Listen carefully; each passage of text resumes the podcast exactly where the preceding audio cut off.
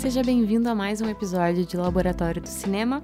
Hoje vamos falar sobre Deus Ex Machina. O material original desse episódio foi publicado no dia 12 de agosto de 2016. Nele eu explico um pouquinho mais sobre a origem do termo Deus Ex Machina, explico um pouco também sobre o conceito de arma de Chekhov, falo superficialmente sobre plot twist Diabolus Ex Machina, que é o oposto de Deus Ex Machina, e de suspensão da descrença, que é um tópico que eu vou abordar na próxima temporada. Então, se não tiver ficado clara essa explicação, vou voltar no final do episódio para te explicar um pouquinho melhor. Além disso, eu dei dois exemplos que eu acho que precisam de uma certa correção. Então, vou deixar isso para o final e vamos ao episódio.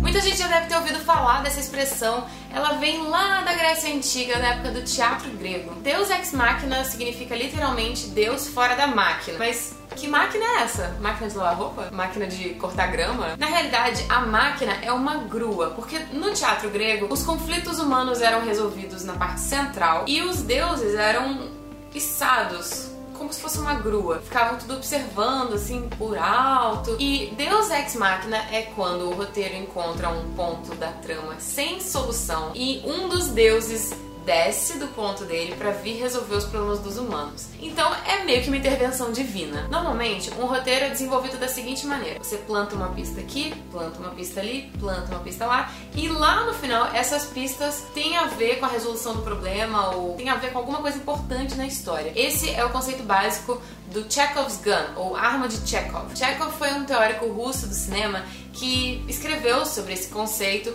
onde ele dizia que se você fala que tem uma arma carregada no primeiro capítulo, no segundo ou no terceiro ela vai disparar. A base do Chekhov's Gun e do desenvolvimento de um roteiro é que você nunca vai plantar pistas inúteis. Tudo que tá no roteiro tem um motivo de estar tá lá. E é por isso que quando a gente vê filme de terror, a gente sabe que aquele plano daquela faca em cima da mesa não tá ali à toa, entendeu? Essa faca vai ser usada depois como uma arma. Deus Ex Machina então é uma solução preguiçosa para um erro de narrativa, algo que você não conseguiu introduzir lá no começo e você vai ter problemas para resolver no final do filme, ou no final da peça, ou no final do livro, final da trama. Além do Deus Ex Machina também existe Diabolus Ex Machina e não confunda Deus Ex Machina com Plot Twist, que é uma reviravolta, uma surpresa mais pro final da história, mas que é bem embasada, que tem um motivo e que é plausível. Deus Ex Machina acaba sendo uma coisa que pode ser meio improvável e atrapalha a suspensão da descrença do espectador. Alguns exemplos de Deus Ex Machina são, por exemplo, no segundo filme do Harry Potter, quando ele tá lutando contra o basilisco,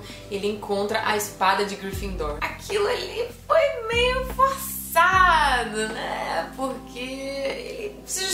mas ao mesmo tempo é uma intervenção divina. E nem tem explicação. Tipo, Hogwarts é mágica, pronto. Ele tenta te fazer engolir uma parada ali, né? Mas você tá tão envolvido na história que Ok, deixa passar. E o maior Deus Ex Machina de todos os tempos, eu acho, que é no Guerra dos Mundos. Desculpa estragar o final, se você não viu Guerra dos Mundos, talvez seja a hora de você pular um pouquinho pra frente nesse vídeo, mas Guerra dos Mundos acontece todo conflito, os alienígenas invadem, meu Deus, é o caos na Terra.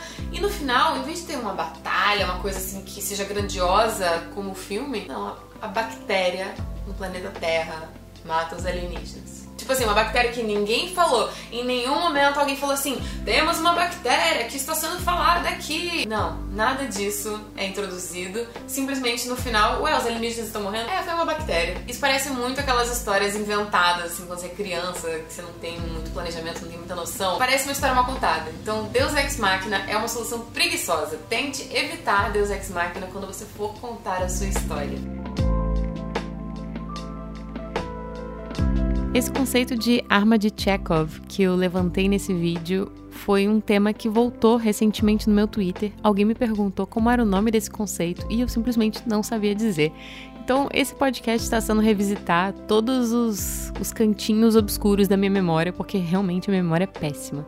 Eu já tinha explicado sobre arma de Chekhov e alguém foi me perguntar no Twitter e eu não sabia nem o nome disso.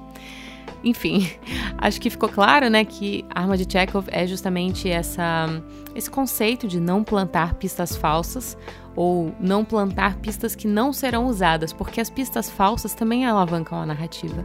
Então, pistas que não levam a nada, que não são nem falsas nem verdadeiras, são simplesmente uma distração. Eu imagino que se você não tem familiaridade com o conceito de suspensão da descrença, vai ficar muito tempo sem essa explicação. Então, vou fazer uma explicação mais ou menos breve, que é um complemento ao episódio. A suspensão da descrença é o motivo pelo qual a gente acredita em histórias de ficção. A gente acredita que aquelas pessoas com a cara pintada são personagens e não atores com caras pintadas interpretando histórias.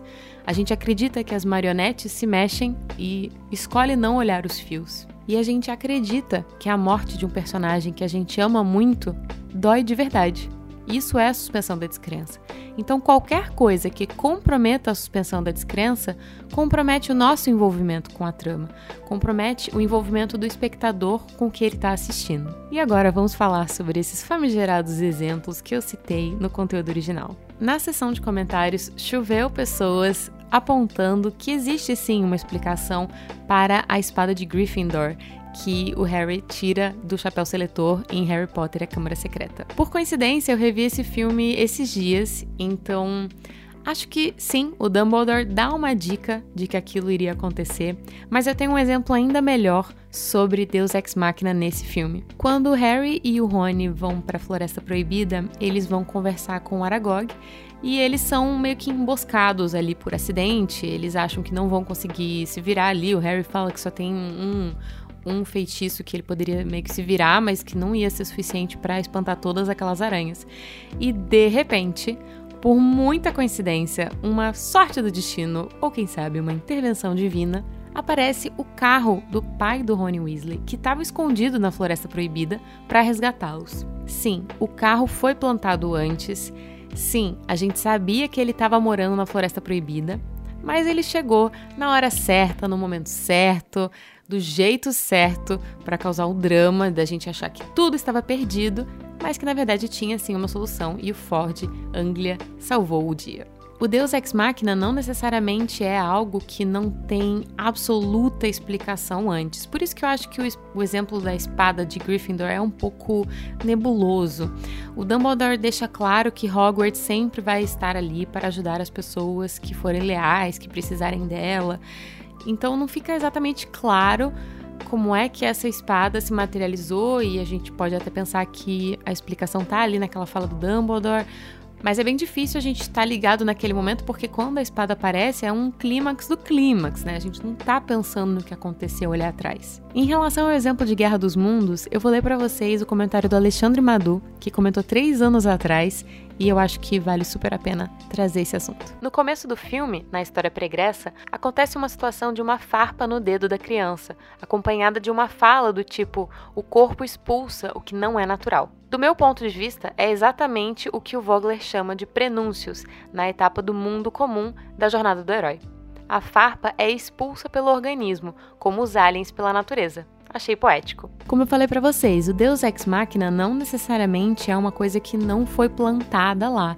É uma coisa que força um pouco a nossa suspensão da descrença e faz com que a gente tenha uma certa boa vontade para encarar que aquilo ali é uma resposta que satisfaz as nossas curiosidades. E além de Harry Potter e a Câmara Secreta e Guerra dos Mundos, eu tenho mais dois exemplos para trazer. O primeiro é de um filme recente, então não existia na época que eu gravei o vídeo. Em Vingadores Ultimato, a Capitã Marvel aparece no momento certo, na hora certa, para salvar o dia ela é o deus ex machina desse filme. A gente sabe que ela existe, a gente sabe que ela é super poderosa, mas ela aparece só naquele momento e a gente não fica nem sabendo por quê. E o outro exemplo é de um filme mais antigo que muito provavelmente você já assistiu, Jurassic Park, o primeiro de todos. Quando as crianças estão fugindo dos Velociraptors, a gente acha que tudo está perdido, afinal de contas, não tem mais ninguém para ir lá salvá-las, tá tudo dando errado, meu Deus, elas serão devoradas pelos Velociraptors.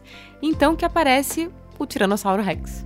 E ele vai lá e luta contra os Velociraptors. Então, naquele momento, a gente está tão aliviado que as crianças foram salvas do Velociraptor que ninguém para e pensa assim: peraí, mas, mas não mostrou esse T-Rex entrando aqui no centro de visitantes? Não mostrou esse, esse dinossauro aqui saindo do lugar onde ele estava para chegar aqui. Porque nesse caso, a suspensão da descrença não foi tão alongada assim. O Tiranossauro Rex é um deus ex machina, mas ele é usado de uma maneira que a gente não não contesta a maneira como isso tudo aconteceu. Então eu acho que A melhor explicação para Deus Ex Machina é quando você está contando uma história e alguém pergunta: "Mas por que isso?" E você fala: "Porque sim". Se a pessoa tivesse tão envolvida na sua história, ela não teria perguntado por quê. A suspensão da descrença não pode ser forçada, e esse é o problema do Deus Ex Machina. Não é que ele exista, mas sim que ele atrapalhe a compreensão de quem está assistindo.